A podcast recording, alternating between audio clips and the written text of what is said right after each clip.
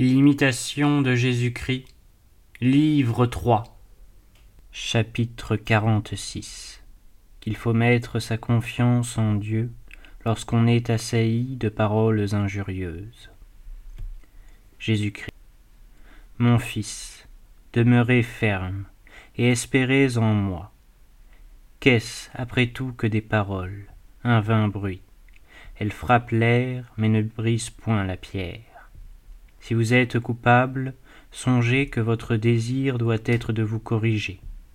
Si votre conscience ne vous reproche rien, pensez que vous devez souffrir avec joie cette légère peine pour Dieu. C'est bien ce qu'il y a de moindre que, de temps en temps, vous supportiez quelques paroles, vous qui ne pouvez encore soutenir de plus rudes épreuves. Et pourquoi de si petites choses vont-elles jusqu'à votre cœur? Si ce n'est que vous êtes encore charnel et trop occupé des jugements des hommes. Vous craignez le mépris, et à cause de cela, vous ne voulez pas être repris de vos fautes, et vous cherchez des excuses pour les couvrir.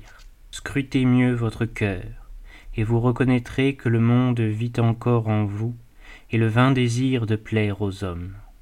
Car votre répugnance à être abaissé, confondu par vos faiblesses, prouve que vous n'avez pas une humilité sincère, que vous n'êtes pas véritablement morte au monde, et que le monde n'est pas crucifié pour vous. Écoutez ma parole, et vous vous inquiéterez peu de toutes les paroles des hommes. Quand on dirait contre vous tout ce que peut inventer la plus noire malice, en quoi cela vous nuirait-il si vous le laissez passer comme la paille que le vent emporte? En perdriez-vous un seul cheveu. Celui dont le cœur n'est pas renfermé en lui-même et qui n'a pas Dieu toujours présent, s'émeut aisément d'une parole de blâme. Mais celui qui se confie en moi et qui ne s'appuie pas sur son propre jugement, ne craindra rien des hommes. Car c'est moi qui connais et qui juge ce qui est secret. Je sais la vérité de toute chose, qui a fait l'injure et qui la souffre. Cette parole, elle est venue de moi. Cet événement, je l'ai permis, afin que ce qu'il y a de caché dans beaucoup de cœurs fût révélé. Je jugerai l'innocent et le coupable. Mais, par un secret jugement, j'ai voulu auparavant éprouver l'un et l'autre. Le témoignage des hommes trompe souvent, mais mon jugement est vrai. Il subsistera et ne sera point ébranlé. Le plus souvent, il est caché, et peu de personnes le découvrent en chaque chose. Cependant, il n'erre jamais, et ne peut errer, quoiqu'il ne paraisse pas toujours juste aux yeux des insensés. C'est donc à moi qu'il faut remettre le jugement de tout, sans jamais s'en rapporter à son propre sens. Le juste ne sera point troublé, quoi qu'il lui arrive par l'ordre de Dieu. Il lui importera peu qu'on l'accuse injustement et si d'autres le défendent et réussissent à le justifier, il n'en concevra pas non plus une vaine joie. Car il se souvient que c'est moi qui sonde les cœurs et les reins, et que je ne juge point sur les dehors et les apparences humaines. Ce qui paraît louable au jugement des hommes, souvent est criminel à mes yeux. Le Fils.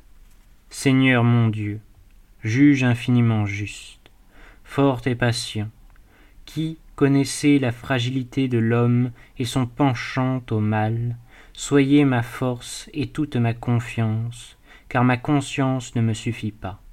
Vous connaissez ce que je ne connais point. Ainsi j'ai dû m'abaisser sous tous les reproches et les supporter avec douceur. Pardonnez-moi dans votre bonté toutes les fois que je n'ai pas agi de la sorte, et donnez-moi plus abondamment la grâce qui apprend à souffrir car je dois compter bien plus sur votre grande miséricorde pour obtenir le pardon que sur ma vertu apparente pour justifier ce que ma conscience recèle. Quoique je ne me reproche rien, je ne suis cependant pas justifié pour cela, parce que sans votre miséricorde, nul homme vivant ne sera juste devant vous. Réflexion. Vous serez heureux quand on vous maudira et quand on vous persécutera. et qu'on dira faussement toutes sortes de mal contre vous. Réjouissez-vous alors et soyez ravis de joie, parce que votre récompense est grande dans les cieux. Combien cependant, malgré cette parole, ne nous troublons-nous pas des discours des hommes et de leurs jugements? Nous ne pouvons supporter qu'on nous abaisse. Nous voulons à tout prix être loués, estimés. Séduits par un vain fantôme de réputation, nous oublions Dieu et ses enseignements et les biens qu'il promet aux humbles. Étrange effet de l'orgueil, toujours vivant au fond de notre misérable cœur. Que vous importe l'outrage, l'injure, la calomnie? D'où vient qu'elle excite en vous une peine si amère, un si vif ressentiment? Craignez-vous donc d'avoir trop de moyens d'expiation, trop d'espérance de miséricorde? Mais on vous accuse à tort. Aimeriez-vous mieux que ce fût avec justice? Si vous n'avez pas commis la faute qu'on vous reproche, que d'autres vous avez commises qu'on ne vous reproche point. Descendez dans votre conscience, vous y entendrez une voix plus sévère que celle qui s'élève contre vous. Celles-ci se tairont, mais l'autre parlera devant le juge en présence duquel tout à l'heure vous comparaîtrez. Loin des bruits de la terre, dans le silence de l'éternité, pensez à ce moment formidable et vous vous inquiéterez peu de ce que les hommes disent de vous.